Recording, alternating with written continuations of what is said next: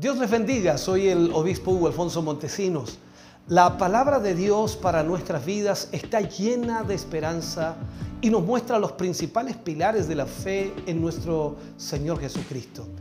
Te invito a ver con mucha atención el siguiente mensaje. Esperamos que esta palabra pueda bendecir y fortalecer tu vida. Te invito a ver el mensaje de Dios. Vamos a ir a la palabra del Señor en esta mañana. Y quiero invitarles para que busquemos en el libro de Hechos, capítulo 1, versículo 8. Hemos usado en varios eh, temas ya este versículo, pero estamos hablando acerca del Espíritu Santo y por lo tanto es necesario, importante volver a marcarlo. Hechos capítulo 1, versículo 8. Leemos la palabra del Señor, lo hacemos en el nombre de nuestro Señor Jesucristo. Pero recibiréis poder cuando haya venido sobre vosotros el Espíritu Santo. Y me seréis testigos en Jerusalén, en toda Judea, en Samaria y hasta lo último de la tierra. Oremos al Señor. Padre, en el nombre de Jesús vamos ante su presencia, Señor, una vez más, rogando que usted nos guíe y nos dirija al predicar, al ministrar el corazón de su pueblo, de su iglesia reunida aquí y aquellos que también se reúnen a través de las diferentes redes sociales o televisión y radio. Señor, sea su Espíritu Santo obrando en una forma excepcional tocando el corazón y mente de ellos para que puedan percibir, entender, comprender, Señor, lo que tú quieres que nosotros entendamos. Sea tu gracia en esta mañana, Señor, ministrando nuestros corazones y hablándonos para poder ser bendecidos. En el nombre de Jesús, amén y amén, Señor. Fuerte ese aplauso de alabanza al Señor.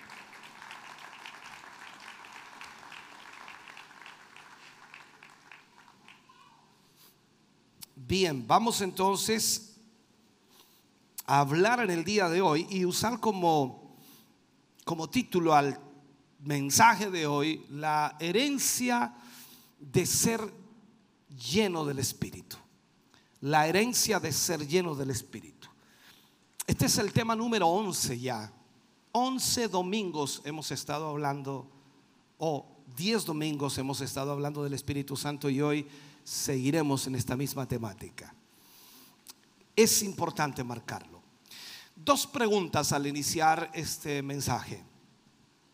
¿Tiene usted certeza de que ha, sido, lleno del Espíritu Santo?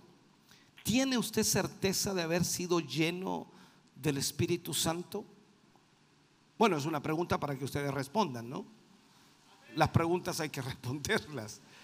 ¿Tiene usted certeza de haber sido lleno del Espíritu Santo? Siguiente pregunta. ¿Sabe usted, fuera de toda duda, que Dios le ha llenado con el Espíritu Santo? Ahora, ¿por qué hago estas dos preguntas? Porque son fundamentales. Porque si usted no está seguro de esto, entonces usted necesita llegar a ese conocimiento porque esa es la razón por la cual usted nació de nuevo. Usted nació de nuevo para ser lleno del Espíritu Santo. O sea, lo que Dios está haciendo en nuestras vidas constantemente es a través del Espíritu Santo. Usted no fue salvo simplemente para ir al cielo. Irá al cielo porque usted fue salvo, pero usted es salvo para que Dios, por medio del Espíritu Santo, pueda vivir en usted donde quiera que usted esté. Y cualquier cosa que usted haga y que su vida, por supuesto, pueda hacer, será manifestado a través del Espíritu Santo en su vida.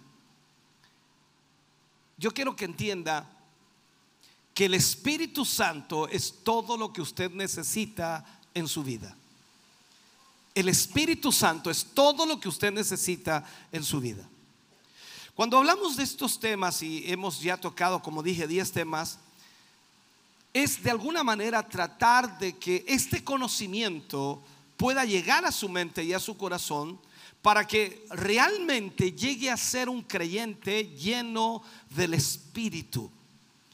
Y que al mismo tiempo, al ser lleno del Espíritu, usted tenga fe en lo que Dios ha hecho en su vida. En el libro de Romanos, capítulo 8, desde el versículo 1 al 16. Quiero leer todos estos versículos porque ojalá pueda entenderlo. No tenemos el tiempo para tratar cada uno de ellos, pero al leerlos trataré de hacerlo muy pausadamente para que usted pueda entender de lo que estamos hablando. Romanos 8, versículo 1 en adelante hasta el 16, dice, ahora pues, ninguna condenación hay para los que están en Cristo Jesús. Los que no andan conforme a la carne, sino conforme al Espíritu. Porque la ley del Espíritu de vida en Cristo Jesús me ha librado, dice, de la ley del pecado y de la muerte. Porque lo que era imposible para la ley, por cuanto era débil por la carne, Dios enviando, dice, a su Hijo en semejanza de carne de pecado, y a causa del pecado, condenó al pecado en la carne. Para que la justicia de la ley se cumpliese en nosotros, vivificará también vuestros cuerpos mortales por su espíritu que mora en vosotros. Así que hermanos, deudores somos, no a la carne, para que vivamos conforme a la carne. Porque si vivís conforme a la carne, moriréis. Mas si por el Espíritu hacéis morir las obras de la carne, viviréis. Porque todos los que son guiados por el Espíritu de Dios, estos son hijos de Dios. Pues no habéis recibido el espíritu de esclavitud para estar otra vez en temor, sino que habéis recibido el espíritu de adopción por el cual clamamos, Abba Padre. El espíritu mismo da testimonio a nuestro espíritu de que somos hijos de Dios. Si vamos a los versículos 26 y 27 de este mismo capítulo 8 de Romanos, de igual manera dice, el Espíritu nos ayuda en nuestra debilidad. Pues ¿qué hemos de pedir como conviene? No lo sabemos, pero el Espíritu mismo intercede por nosotros con gemidos indecibles. Mas el que escudriña los corazones sabe cuál es la intención del Espíritu, porque conforme a la voluntad de Dios intercede por los santos. Esto es tremendo, hermano querido. Todo este capítulo del libro de Romanos, capítulo 8, es la exposición más completa de la vida que viene mediante el Espíritu de vida en Jesucristo. Y es el carácter de la herencia del creyente en el Espíritu. O sea, todo lo que marca allí es la herencia que nosotros hemos recibido, no que vamos a recibir, sino la que hemos recibido de parte del Señor. Y yo quiero que ponga atención a este capítulo, porque es importante que lo entendamos. Debe usted dejar entrar esta palabra en su corazón y en su vida para entender lo que Cristo Jesús ha hecho en nuestras vidas. Tenemos que tener fe en esto. El Espíritu es vida y la vida viene de Dios. Ahora, si es la vida de Dios, entonces son las emociones de Dios que están en nuestra vida. Es la voluntad de Dios que está en nuestra vida. Es la fe de Dios que está en nuestra vida. Es el amor de Dios que está en nuestra vida. Es el deseo de Dios que está en nuestra vida. Pablo dijo que todos tengamos una misma mente, un mismo parecer, que hablemos una misma cosa. Y la única manera de que eso suceda es que el mismo espíritu esté en nosotros. Entonces, pensemos en esto por un momento. Todo esto está en la vida. Y por supuesto, todo esto está en ti. Usted dijo que había sido lleno del Espíritu Santo, aunque no hubo mucha participación, ¿no? Pero si usted ha sido lleno del Espíritu, significa que toda esta vida está en usted.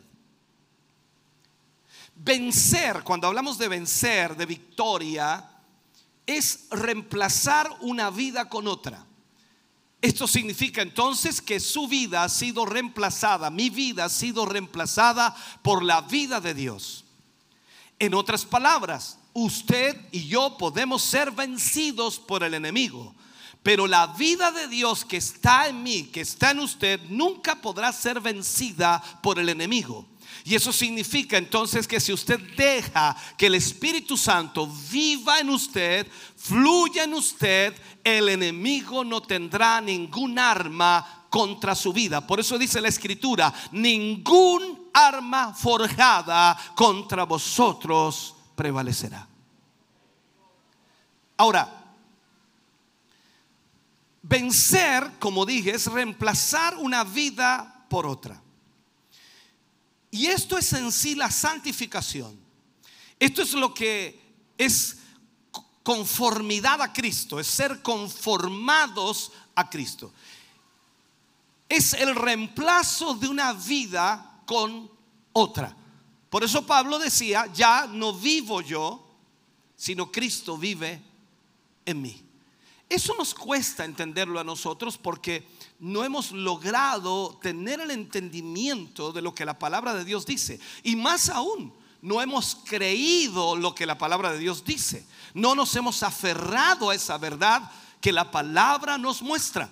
Y creemos que aún estamos lidiando para poder ser salvos, y es una realidad, y aún estamos lidiando para que Dios tenga misericordia de nosotros, para que Él nos dé algún grado de su espíritu o alguna, alguna realidad de su presencia, cuando en realidad Dios nos ha entregado absolutamente todo y lo único que debemos hacer es apropiarnos de lo que Dios dice en su palabra.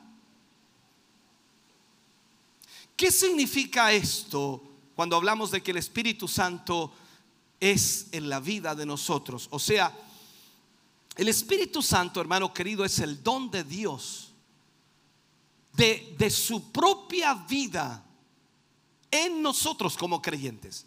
La vida de Dios en nosotros. Mire esto. Él se dio a sí mismo, a mí o a usted, cuando me dio el Espíritu Santo. Fíjese en esto. Dios se dio a sí mismo cuando le dio a usted el Espíritu Santo. Se dio a usted cuando le dio el Espíritu Santo. Piensa en esto. Y esto tiene que creerlo.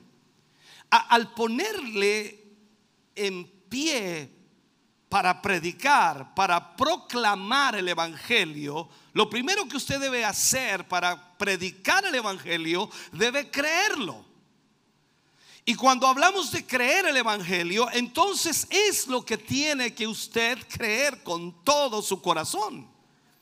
Y si Cristo dice que ya no habita en templos hechos por mano de hombre, sino que ahora habita ¿a dónde? En el corazón del hombre yo debo creer que Él habita en mi corazón. Puede usted decir, no, eso es orgullo, pastor. No es orgullo, es la palabra. Él dice que habita en mi corazón. Él dice que habita en su corazón. El Espíritu Santo de Dios está en su vida. Cuando Pentecostés vino, hablando del día de Pentecostés, lo primero que trajo fue liberación. Y ahí es donde Pablo explica o habla y dice, la ley del Espíritu de vida en Cristo Jesús me ha librado de la ley del pecado y de la muerte. El Pentecostés, hermano querido, libera, libera de la muerte por el pecado. Libera de la enfermedad espiritual libera de la enfermedad física. Es allí donde el poder de Dios se manifiesta en una forma extraordinaria. Lo hemos dicho una y otra vez, cualquier cosa que no es de fe es pecado. Se necesita fe para creer. Y se necesita, hermano querido, entender que el Espíritu Santo hará todo en nuestra vida. Ahora, la fe viene por el oír y el oír de la palabra de Dios. Si usted no oye palabra del Señor, si usted no escucha la palabra de Dios, usted nunca tendrá fe. Necesita oír esta palabra, necesita escuchar esta palabra, y por eso cada uno de nosotros debemos creer lo que es el Evangelio. Y no tan solo creerlo, sino predicarlo, hablarlo, testificarlo, mostrarlo, para que la gente vea que hay un poder extraordinario en Cristo Jesús. Entonces, al oír el Evangelio y al escuchar que Dios propone que el Espíritu Santo esté en mí, que el Espíritu Santo esté en usted, y que Él está en usted y en mí si lo creemos. O sea, yo me doy cuenta entonces que trae liberación de todo lo que pueda estar impidiendo la bendición de Dios en mi vida. Yo creo, de acuerdo a la palabra, que el Espíritu Santo está en mí. Pablo escribe y dice en Efesios 1:13, desde que creísteis, fuisteis sellados con el Espíritu Santo de la promesa. Me aferro a ello y creo que el Espíritu Santo está en mí. Desde que creí, el Espíritu Santo está en mí. Y la Biblia dice que donde el Espíritu de Dios está, hay libertad, hay liberación. O sea, usted no puede, hermano querido, dejar de creer esta palabra. ¿Por qué? Porque todos sus problemas, todos sus conflictos, todas sus presiones, todas sus debilidades, todo lo que puede estar ocurriendo en su vida es parte de su vida porque usted no ha creído en la palabra. Necesita creer. Donde está el Espíritu de Dios hay libertad, hay liberación.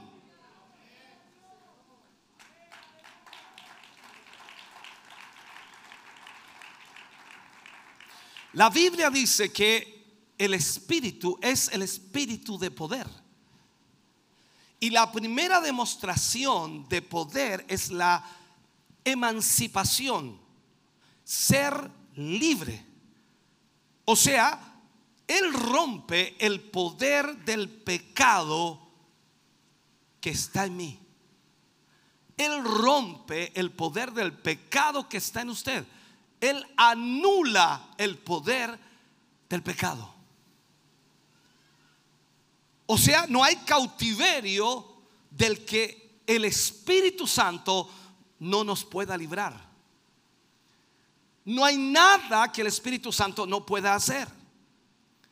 Entonces aquí es donde usted debe entender. Usted está asimilando y debe asimilar estas cosas. Usted tiene que aprender y cuando usted vaya a predicar a la gente, usted va a tratar con esa gente y con toda clase de personas, con alcohólicos, con poseídos por demonios, con drogadictos, con homosexuales y toda clase de escoria de la humanidad. Y ellos van a venir como el hombre de Gadara, endemoniado totalmente, buscando una respuesta a estas terribles circunstancias que viven en sus vidas. Y la pregunta que debes hacerte en esta hora, que si tú no crees el Evangelio, no puedes predicarlo, pero si tú lo crees, entonces todo el poder del Espíritu Santo estará obrando a través de ti.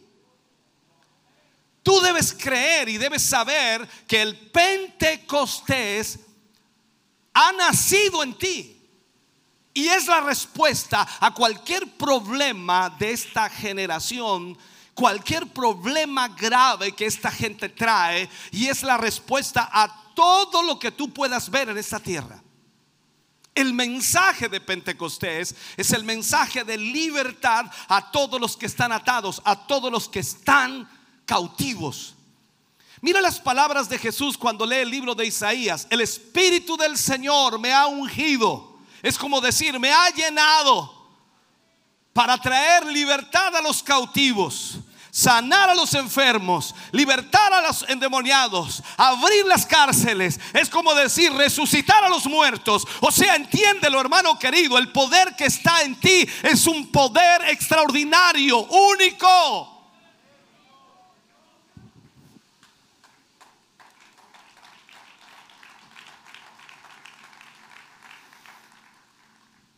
Por eso el mensaje de Pentecostés, hablando de la llenura del Espíritu, es el mensaje de liberación a todos los que están atados.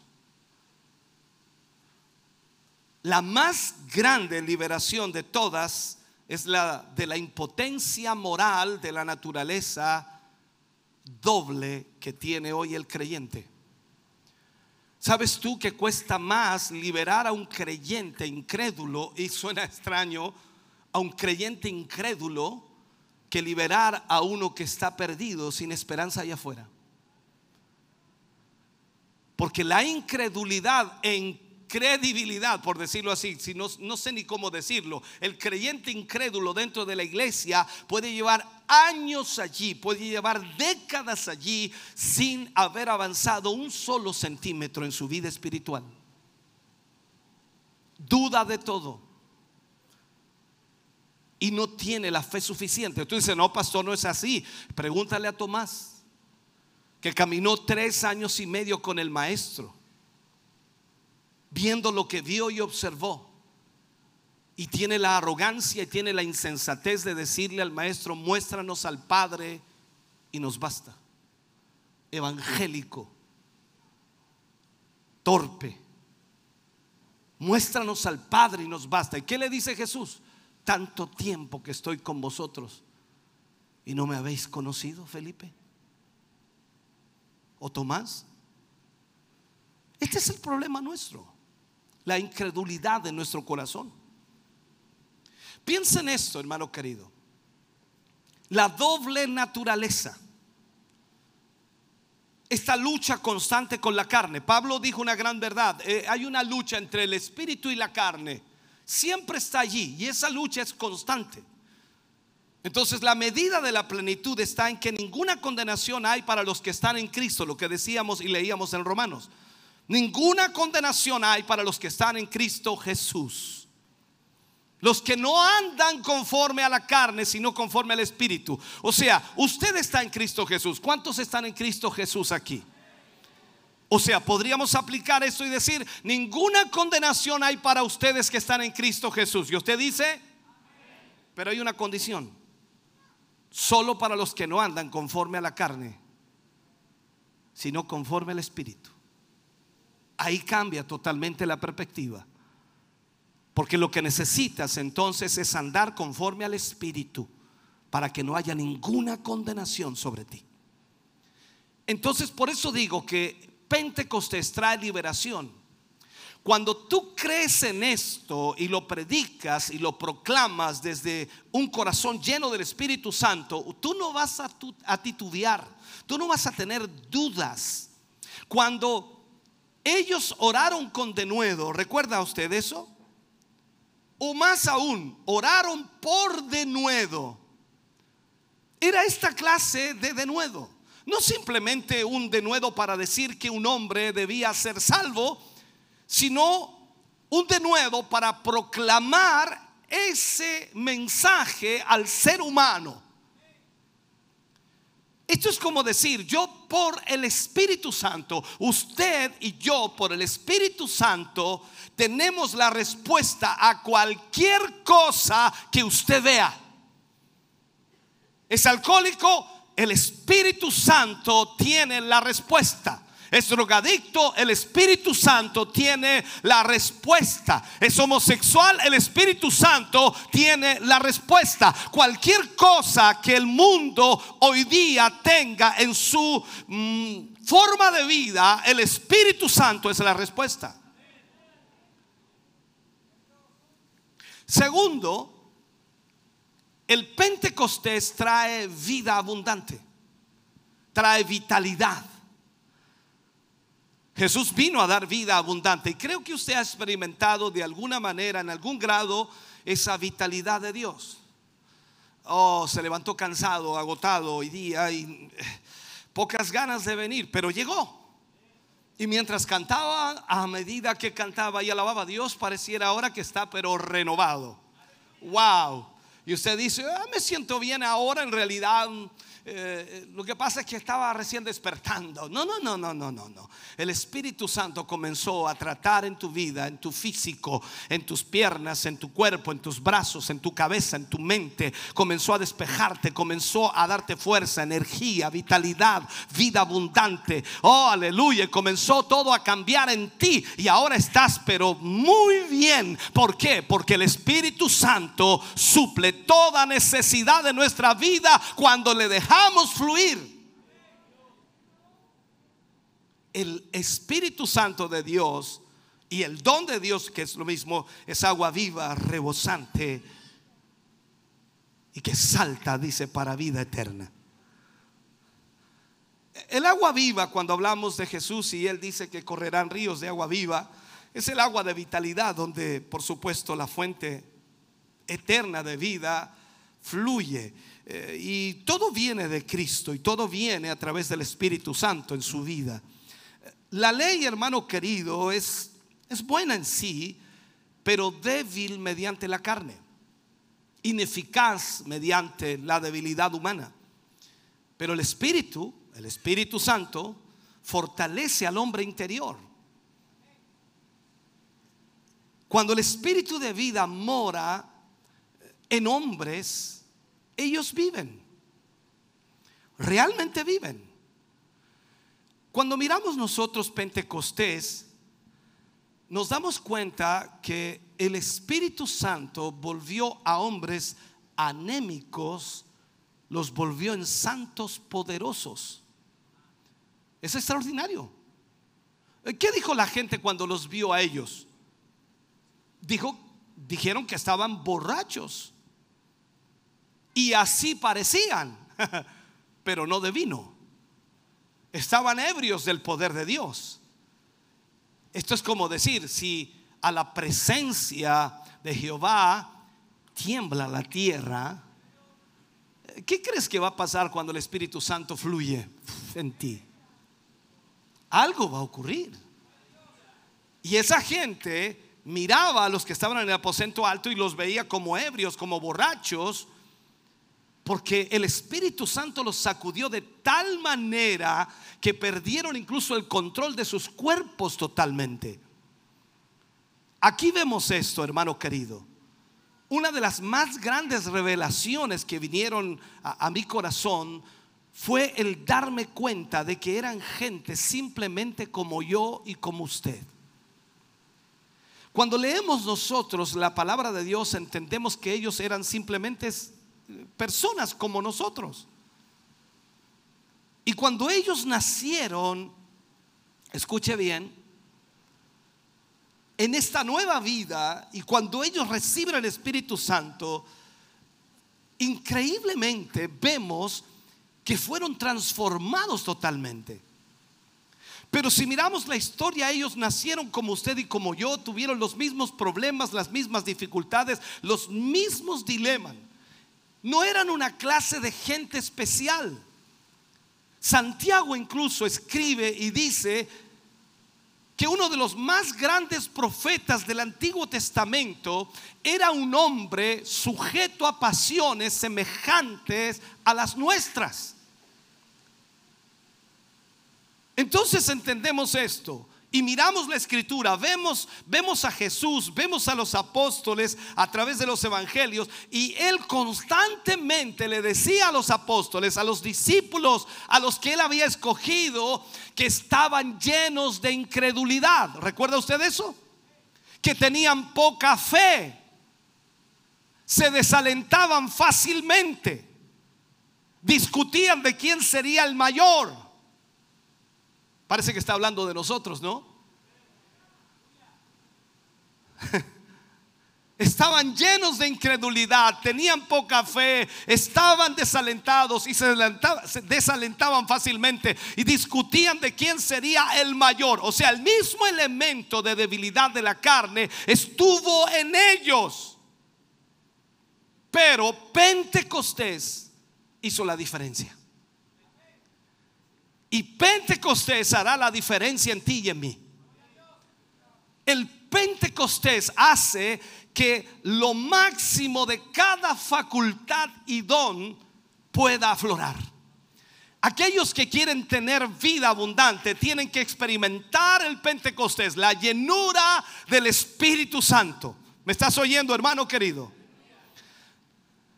La vida de Dios es la mejor medicina para cada tipo de enfermedad cura todos los males, termina con todo el cansancio, el agotamiento, conquista totalmente la muerte. Todo el tiempo es así. El Pentecostés es eso. Y debemos predicarlo para que cada creyente sea lleno del Espíritu Santo. Debemos hablar constantemente de esto y más que hablarlo, debemos creerlo. Debemos vivir este mensaje. Y vamos a transformar, por supuesto, aquellos con quienes entremos en contacto. Van a recibir también de esa llenura del Espíritu. Hermano querido, sabes, no hay mensaje como Pentecostés. No hay otro que se pueda comparar. Nunca nada produjo la clase de cristiandad como un bautismo en el Espíritu Santo a la antigua. Nunca hubo tal poder tan extraordinario que hubiera cambiado a la gente, a las personas de la manera en que lo hizo el momento de Pentecostés, la llenura del Espíritu. El Pentecostés trae, de acuerdo a la Biblia, poder. El Pentecostés trae vida y vida abundante. El Pentecostés trae vitalidad. Estamos hablando de la herencia que hemos recibido de parte de Dios a nuestra vida. Es mi herencia, es su herencia. Entonces Pentecostés también trae entendimiento. Pensemos en esto por un momento. Porque algunos piensan que Pentecostés simplemente es una locura, es una algarabía, es saltos, es brincos, es danza, es lengua. No es tan solo eso. El poder de Dios obrando en ti trae entendimiento. Pregúntate por un momento y nos preguntamos, ¿de dónde Pedro consiguió el mensaje que predicó en el día de Pentecostés? Este pescador siempre nos está sorprendiendo con las cosas que él conoce o que él hace. ¿Quién le enseñó a Pedro?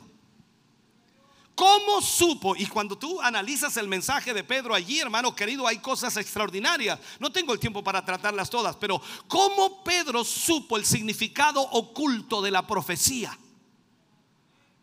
¿Cómo Pedro vino a comprender la filosofía de la historia para que él pueda decir con seguridad, esto es aquello?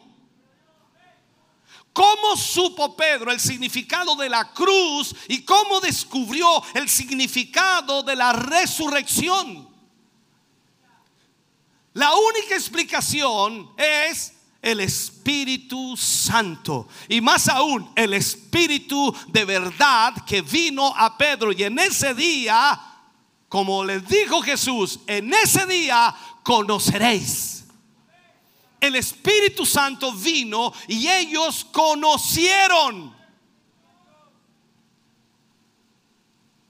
Aquí estamos hablando de un hombre como Pedro, que la Biblia dice que era ignorante, sin letras, del vulgo. Pero el Espíritu Santo lo transformó. Y tus cinco años de universidad los dejó como nada. Toda tu intelectualidad se fue al piso cuando escuchas a Pedro. ¿Sabe, hermano querido? No permitas que nada ni nadie te desprecie. Porque no es lo que tú eres, sino lo que Dios va a hacer de ti a través del Espíritu Santo. Y lo que va a hacer a través de ti por el Espíritu Santo, fluyendo a través de tu vida o fuera de tu vida hacia las personas, va a ser sorprendente.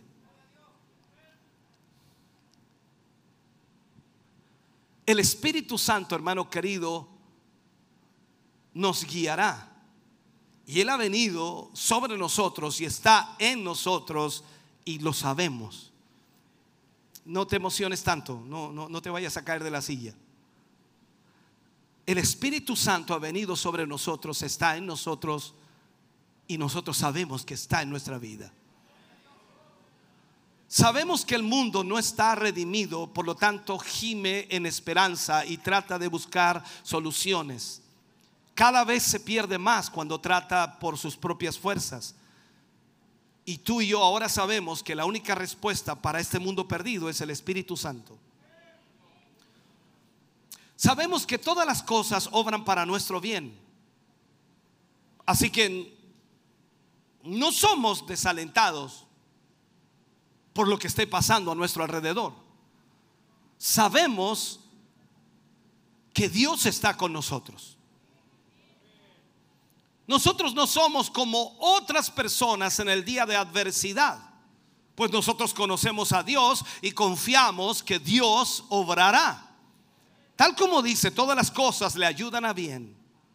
Eso es lo que nosotros confiamos, porque el Espíritu Santo trabaja en favor de nuestra vida. Cada circunstancia económica o moral en la sociedad traerá bien a la obra de Dios sabemos más aún que al final de todo esto seremos salvos y estaremos en pie ante Dios aprobados en Cristo Jesús. Estaremos frente al creador de todas las cosas. ¿Cómo lo sabemos? Por el Espíritu Santo que está en nosotros sabemos que nada nos separará del amor de Dios que es en Cristo Jesús. Venga lo que venga, aquí estaremos. Suceda lo que suceda, aquí estaremos. Pase lo que pase, aquí estaremos. Confiados en Él, creyendo en Él, sabiendo que Él habita en nosotros, en nuestros corazones.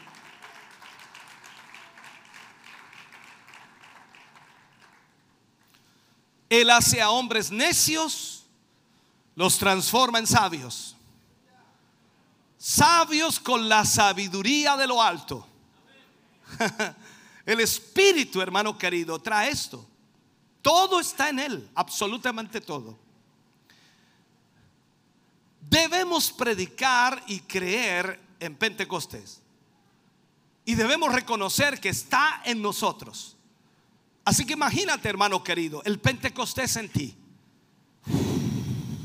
Fluyendo. El Pentecostés en ti. Wow. Es como una fuerza tremenda que está allí fluyendo constantemente y tratando de llevarte a hacer la voluntad de Dios. Y ahí está la lucha entre la carne y el espíritu. Y, cuesta a veces. Pero esta es la herencia, hermano querido, de nosotros, quienes hemos sido llenos del Espíritu Santo la herencia que Dios ha prometido. El Pentecostés entonces trae una nueva comunión en oración, en relación con Dios. Presta atención a esto. Leíamos, y como dice la escritura, de igual manera el Espíritu nos ayuda en nuestras debilidades. Pues que hemos de pedir como conviene, no lo sabemos, pero el Espíritu mismo intercede por nosotros con gemidos indecibles. Mira lo que hace el Espíritu. Ni siquiera tú sabes qué pedir, pero el Espíritu sabe lo que tú necesitas. Y está allí. gimiendo. Más dice el que escudriña los corazones, sabe cuál es la intención del Espíritu, porque conforme a la voluntad de Dios intercede por los santos. Esto es muy profundo, hermano. De verdad es tremendamente profundo. Esto y solo esto, hermano querido, es el secreto de la oración prevaleciente. Solo el Espíritu da esa capacidad de poder orar adecuadamente, correctamente, utilizando las palabras correctas o, en otras palabras, pidiendo lo que está dentro de la voluntad de Dios. Solo el Espíritu Santo puede llevarte a ese nivel. Un principio bíblico es, primero, lo natural, luego, lo espiritual. Y eso no lo puedes cambiar. No puedes solo venir y entrar en el Espíritu, sino que tienes que esperar. Tú empiezas en lo natural, y eso es lo que sucede en cada culto, ¿no? Venimos aquí, a cantar y tú vienes y lo primero que comienzas a hablar allá en la entrada en lo natural. ¿Cómo está hermano? ¿Cómo Dios trabaja? ¿Cómo está la familia? ¿Cómo están los hijos? ¿Cómo está esto? ¿Cómo está aquí? ¿Cómo está allá? ¿Qué le duele? ¿Qué le duele? Ah, ya, bien. Todo lo natural. Te sientas ahí, saludas al otro hermano y sigues en lo natural. Y cuando comienzan a alabar, hasta la mitad de alabanza, incluso a veces en la segunda y a veces en la tercera y a veces cuando ya vamos a entrar al mensaje, recién estás conectado. Ay, ¿quién le contó? Nadie. Es lo natural. El problema es que si permanece siempre lo natural, ahí está el problema. Tú debes dejar que el Espíritu Santo de Dios venga. Entonces cuando dejas que el Espíritu Santo de Dios fluya en ti y te permita y te lleve a adorar a Dios como el Espíritu debe hacerlo, entonces hermano querido, vendrá sobre ti realmente la dirección de Dios y toda oración que hagas en el Espíritu será efectiva. Dijimos que cualquier cosa que no es de fe es pecado. Cuando tú oras y tocas el ambiente del Espíritu Santo, el ambiente espiritual, y comienzas a orar en el Espíritu, tú debes creer que lo que oras, aunque tú no lo sepas, Tú debes creer que lo que oras va a suceder. Porque el Espíritu Santo no puede fallar. El Espíritu Santo no va a fallar. Y también no solamente Él trae una nueva relación en la oración, Él trae poder. Piensa en esto. Pentecostés fue el derramamiento del Espíritu Santo que trajo sobre la iglesia, sobre la iglesia naciente y sobre cada discípulo, sobre cada apóstol, el poder de Dios. Esa era la promesa específica de Jesús. Y recibiréis poder. Entonces usted que sabe que ha sido lleno del Espíritu Santo, usted tiene que saber que recibió poder. Usted tiene poder. Mire el hermano la cara de poder que tiene. Eso es lo que Jesús dijo. Recibiríamos poder. O sea, usted tiene que aprender, hermano querido, que en el liderazgo de ese espíritu, cuando el Espíritu Santo toma el liderazgo en nuestra vida, usted va a caminar en ese espíritu. Porque el poder se conecta directamente con nuestra habilidad para ser guiado por el Espíritu. Porque Dios, por supuesto, nos va a, dar poder para hacer lo que Él quiere que hagamos. Y el Espíritu Santo, en el poder de Dios, nos va a llevar a ser, incluso hermano querido, lo que tú no deseas. Porque vas a ser guiado por Él. El caminar en el Espíritu, cuando hablamos de eso, estamos caminando en la voluntad y en la fe de Dios. Debes creer entonces que puedes hacerlo porque Él te ha dado el poder para caminar en el Espíritu. O sea, el testimonio predomina sobre el enemigo. Ahora el enemigo no tiene autoridad sobre ti. Ahora la autoridad es de Cristo en ti. El poder del Espíritu Santo te guía a la voluntad de Dios. Y el diablo, aunque venga a tratar de destruirte, a tratar de matarte, a tratar de hacer lo que quiera, como dice Juan 10, 10, el diablo ha venido para robar, matar y destruir Jesús dice, yo he venido para que tengan vida y para que la tengan en abundancia. Pablo dijo que somos más que vencedores en Cristo Jesús. Y la pregunta que nos hacemos en esta mañana, ¿dónde están los vencedores? ¿Sabe? Juan atribuye la, la victoria al testimonio.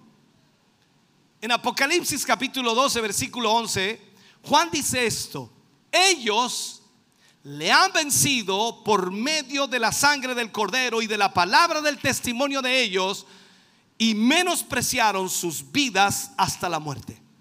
¿De qué estoy hablando aquí? El espíritu de poder se da para testificar. Tú vas a hacer lo imposible en el poder del espíritu para llevar este evangelio a todas las personas posibles. El testimonio de Pentecostés fue poderoso. Y tú puedes, hermano querido, y, serás un testimonio después de que el Espíritu Santo eh, haya venido sobre ti. Eso es lo que dice el libro de Hechos 1.8 cuando habla de que recibimos poder para ser testigos. Y llevaremos el Evangelio del Señor. No importa cuántas dificultades encontremos en ese caminar. Nosotros lo haremos porque el Espíritu Santo está en nosotros guiando nuestra vida. No escatimaremos nuestra propia vida, no importa cuál sea el sacrificio humano que tengamos que hacer. El Espíritu Santo nos impulsa, el Espíritu Santo nos lleva, el Espíritu Santo nos motiva, el Espíritu Santo nos levanta, el Espíritu Santo nos da fuerza, el Espíritu Santo nos sana, el Espíritu Santo nos unge para llevar su evangelio.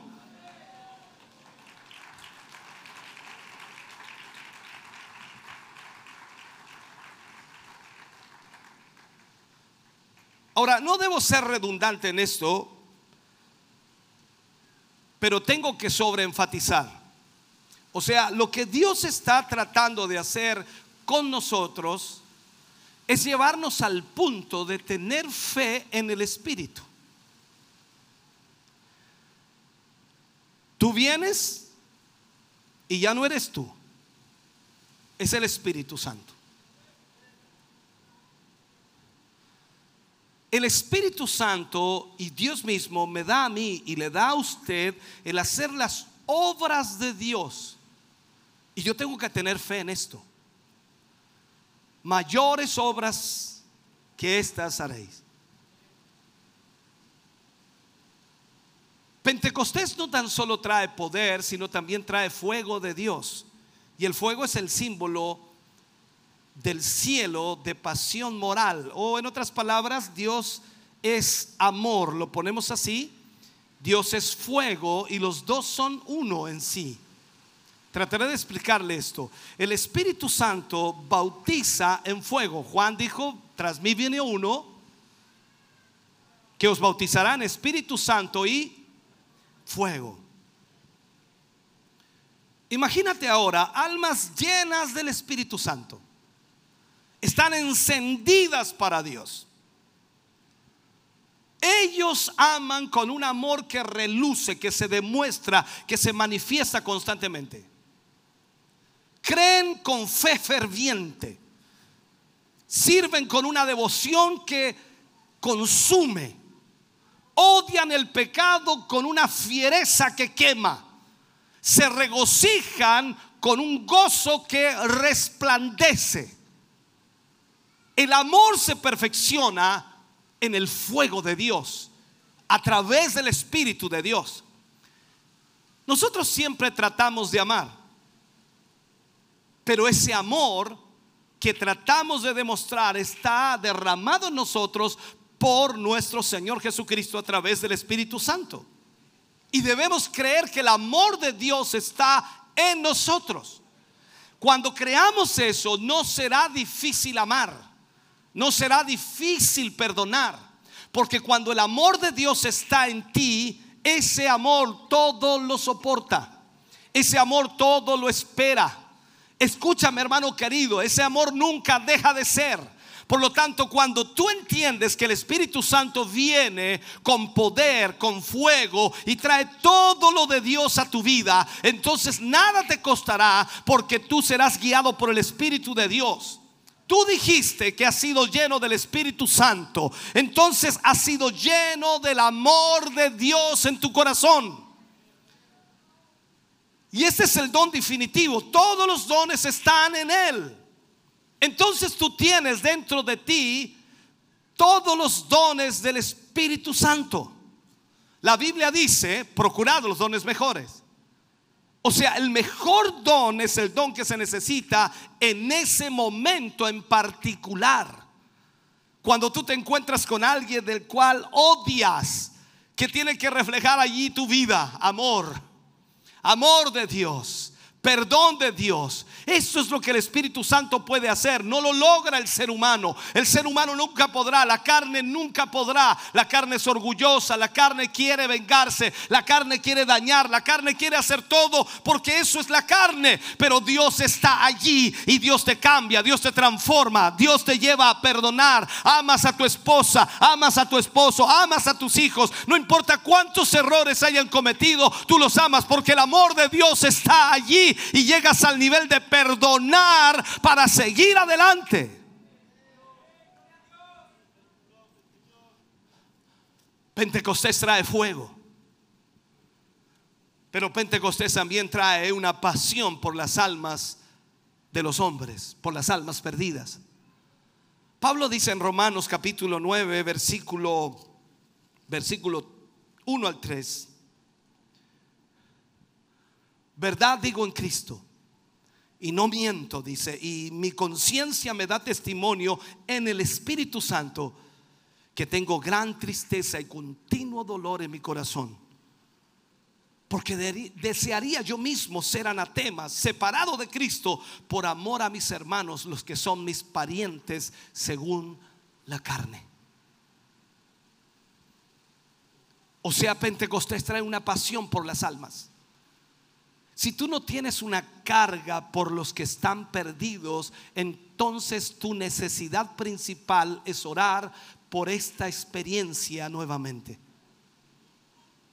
Todos los días debes orar por una nueva y mayor y más profunda experiencia del Espíritu Santo de Dios para amar a aquellos que se pierden. La experiencia de Pentecostés, miremos esto, consume en angustia y en lágrimas a los creyentes por los perdidos. No hay prueba más estricta de la gracia que hay en ti que tu actitud hacia los perdidos. ¿Realmente te interesa llegar a los perdidos? ¿Realmente estás preocupado por aquellos que aún no tienen a Cristo?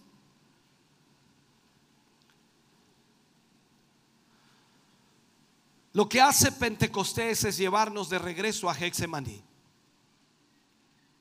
¿Por qué digo esto? Porque los corazones llenos del Espíritu Santo siempre son tiernos. Siempre son tiernos. Si tú caminas en Él y esto no es cierto en ti, entonces has seguido el espíritu equivocado. Si no hay una carga en tu corazón y no es tierno tu corazón, entonces tú has seguido el espíritu equivocado. Tú tienes que orar y obedecer en tu camino al Señor y caminar de regreso a Dios para que Dios pueda guiarte y pueda existir este amor hacia los perdidos. Todas estas cosas son solo una parte del bendito Espíritu Santo. Estamos mencionando algunas de ellas increíblemente y tú estás preocupado, pero la verdad es solamente una parte de lo que el Espíritu puede hacer. Esta es la herencia que nosotros hemos recibido, que hemos sido llenos del Espíritu y esas cosas que debemos aprender que tenemos en nuestra vida ahora. No es lo que voy a heredar, es lo que heredé, lo que recibí cuando recibí el Espíritu Santo. No es que el Señor te va a ir dando de a poco, no, el Señor te entregó todo. Y tú vas a ir descubriendo poco a poco lo que tienes de parte del Señor. Años atrás hablaba con una persona que recibió una herencia, no tenía idea, recibió una herencia, una casa, una casona antigua, de familia, larga, muy larga. Y esa casona estaba deshabitada y fue a la casona y, era tan grande que en realidad no se atrevió, limpió algunas piezas en unos cuartos y ahí encontró algunas cosas y no siguió limpiando. Y después de otro año volvió, otros cuartos encontraba más cosas, otros cuartos más cosas y más cosas y más cosas. Cuando terminó de dar vuelta a toda la casa habían pasado casi siete años y en cada cuarto encontraba cosas. Así pasa con nuestra vida a medida que nos interiorizamos en la presencia de Dios, en el Espíritu Santo de Dios, vamos encontrando las maravillas y todo lo que Dios tiene para nuestra vida. Y cuando tú recibes el Espíritu Santo, lo recibes todo. Ahora es tu responsabilidad buscar lo que el Espíritu Santo te ha dado. Eso es lo que tú recibiste. Entonces ten fe en esto. No en algún talento que tengas, no, no, no, no en tu habilidad de conseguir un buen coro para producir la emoción, no en la capacidad para conseguir un buen grupo para que viaje contigo a hacer campañas evangelísticas, pero tienes que tener fe en lo que Dios ha puesto en ti, en la virtud para bautizarte en el Espíritu Santo, para llenarte del Espíritu. Debes predicarlo, tienes que insistir que cada uno de los creyentes sea lleno del Espíritu Santo. No puedes ser intimidado por aquellos que tienen miedo de que estás dándole demasiado énfasis al Espíritu. Pero Jesús dijo, os conviene que me vaya, porque si yo me voy, mi Padre os enviará el consolador, Él estará con vosotros hasta el fin. Él os enseñará todas las cosas, Él os guiará a toda verdad y a toda justicia. Él será el poder para ustedes, Él, Él los usará, hará mayores cosas de las que yo he hecho. El Espíritu Santo estará con vosotros. O sea, Jesús dijo, es más importante que el Espíritu esté aquí, que yo mismo esté aquí, porque el Espíritu hablará de lo mío y os lo hará saber.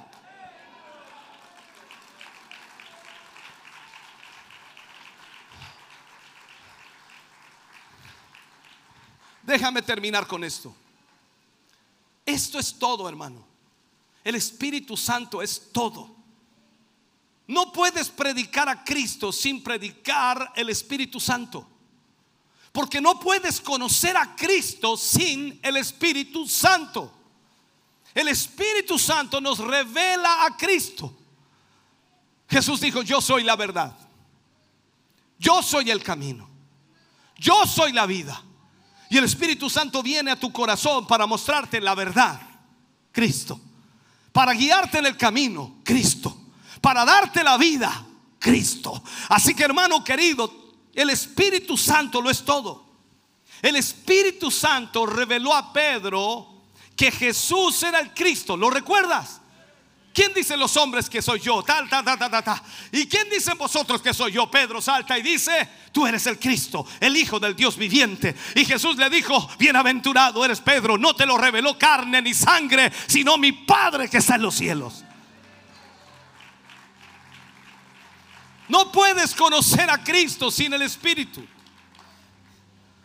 No puedes seguir a Cristo sin el Espíritu. No puedes tener vida una vida vencedora sin el Espíritu. Para vencer, hermano querido, como hemos dicho, es un reemplazo de una vida con otra. Y se enfatiza absolutamente en los capítulos 2 y 3 del libro de Apocalipsis que el que venciere, el que tomare parte de esta victoria, será también parte de la iglesia del rapto. Y la pregunta viene, ¿cómo puedes vencer?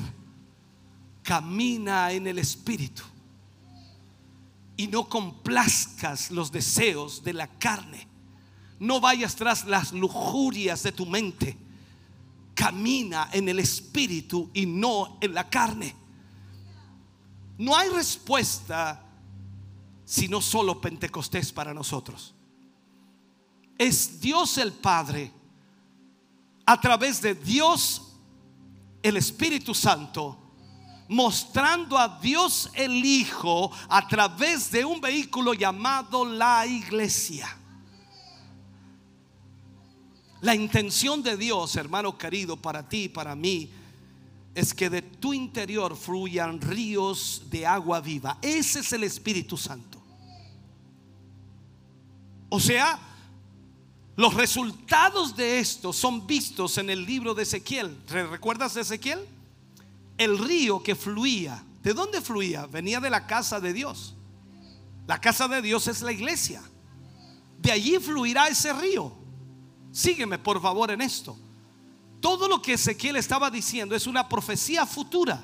La casa de Dios, de donde fluía ese río, de donde nacía ese río, era la iglesia. Y dice que fluyó al lado derecho del altar. Y siempre vendrá de ahí.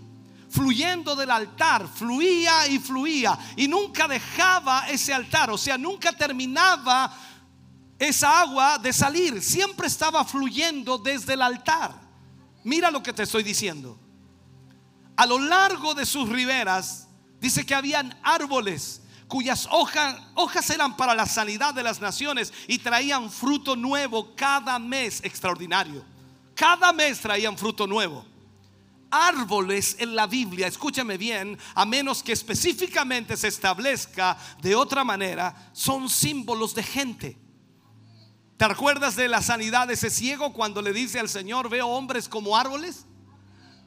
Esto es lo que debes aprender. Cuando, cuando dejas fluir esta corriente del río fuera de ti, a lo largo de sus riberas va a producir nuevamente, va a reverdecer toda esa tierra árida una vez más. Esto es tipo de gente que está seca, que está sin vida, que no tiene esperanza. Y cuando tú dejas que ese río fluya, esa gente puede volver a revivir, puede volver a reverdecer. Aquellos árboles, aquellos hombres y mujeres llenos del Espíritu Santo, cuyas raíces estaban en el fluir del Espíritu Santo, sus mismas vidas eran para sanidad de las naciones y producían frutos del Espíritu continuamente. Este es el resultado de Pentecostés. Esta es la herencia, la herencia de los creyentes de Pentecostés. Tienes que tener fe en esto, hermano querido. Debes predicarlo, debes insistir que los hermanos, cada hermano de nuestra congregación sea lleno del Espíritu Santo. Pero no solo, no solo los dejes ahí predícales que tienen que creer, porque Él está ahí. Todas estas cosas están en ellos. Y escucha bien, Dios quiere usarte para su gloria, pero tú eres el que debe creer y confiar plenamente en lo que la palabra de Dios enseña, en lo que la palabra de Dios dice. Aférrate a esa palabra, cree en lo que la palabra de Dios dice. Si Él dice que lleno del Espíritu Santo recibes poder, es porque tienes poder. Si dice que a través del Espíritu Santo vas a hacer maravillas, es porque las harás. No por tu capacidad, por tu talento, tus dones, sino porque el Espíritu de Dios fluirá a través de ti como ese río de agua viva que quitará toda la sequedad que hay a tu alrededor.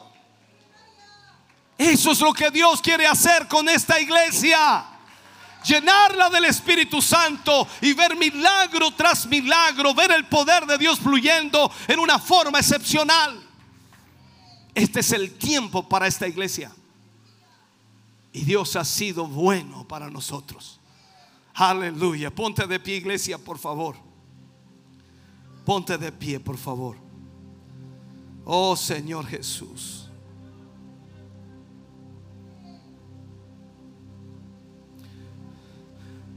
¿Sabes cuál es el mayor problema que tiene la iglesia hoy? Es su incredulidad. Yo sé que no, no calza, no porque o creemos o no creemos, pero hay incredulidad. Y Jesús constantemente le hablaba a sus discípulos de eso, de la incredulidad que ellos sentían.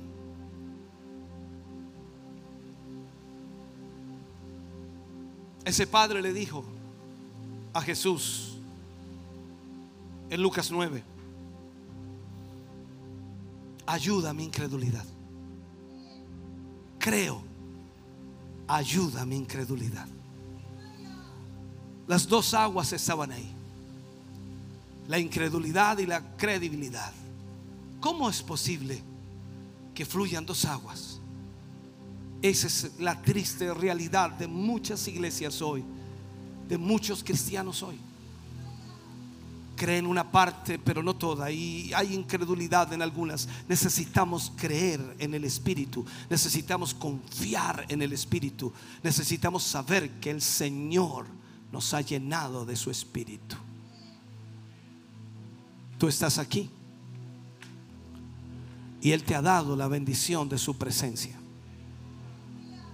Él te ha dado la bendición de su Espíritu tú y nadie más puede creer o puede dudar. El Espíritu Santo ha venido para llevarnos a toda verdad y a toda justicia. Tú decides qué harás hoy. Si has sido lleno, solo tienes que creer. Inclina tu rostro, cierra tus ojos. Padre, oramos en esta mañana. Hemos ministrado tu palabra, hemos enseñado, Señor, esta palabra. Yo sé eh, que tú tratas con cada corazón en forma diferente. Tu Espíritu Santo es tan maravilloso, Señor, que revela a nuestra mente y corazón lo que necesitamos. Yo te ruego, Señor, en esta hora y momento que tu Espíritu Santo rompa esas compuertas que muchos corazones tienen. Desde niño recuerdo, Señor, cuando salía al campo con aquella persona a la cual trabajaba, Señor, y él sabía mucho de campo. Y recuerdo, Señor, que habían canales, los cuales tenían compuertas de fierro, las cuales tenían que abrir para ceder y abrir paso a otros sectores del campo para que el agua pudiera llegar a esos lugares. Recuerdo muy bien esas compuertas y muchas veces veía en esas compuertas también algunos fierros o barrotes que se llenaban de basura, de palos y comenzaban a estancar el fluir del agua. Y, esa persona decía, ¿por qué? ¿Por, qué corre tan poca agua si dimos la compuerta? Hay que ir a verla, hay que ir a limpiarla. Y llegaba con una horqueta y comenzaba a sacar todos los palos, la basura, nylon y todo lo que se juntaba allí porque no dejaba pasar el agua. Y cuando él abría esa compuerta y sacaba y limpiaba esa compuerta, el agua volvía a correr como un torrente era impresionante ver aquello. Como niño uno decía, qué increíble cómo corre el agua. Señor, mismo hoy tantos corazones de tus hijos, de tus hijas, que han puesto con puertas, con puertas de celos, con puertas de amargura, con puertas de odio, con puertas, Señor, de rencores, con puertas de odiosidades, con puertas, Señor, de pecados ocultos, con puertas, Dios mío, que no permiten el fluir de tu espíritu. Señor, en esta mañana rompe con esas compuertas.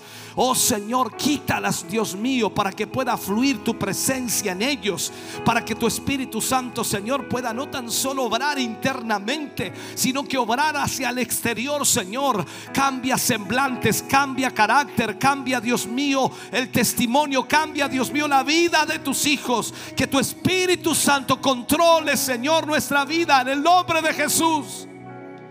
Gracias por lo que tú haces, Señor en nuestras vidas y corazones hoy. Te agradecemos por tu presencia maravillosa hoy, para tu gloria, Señor. Amén.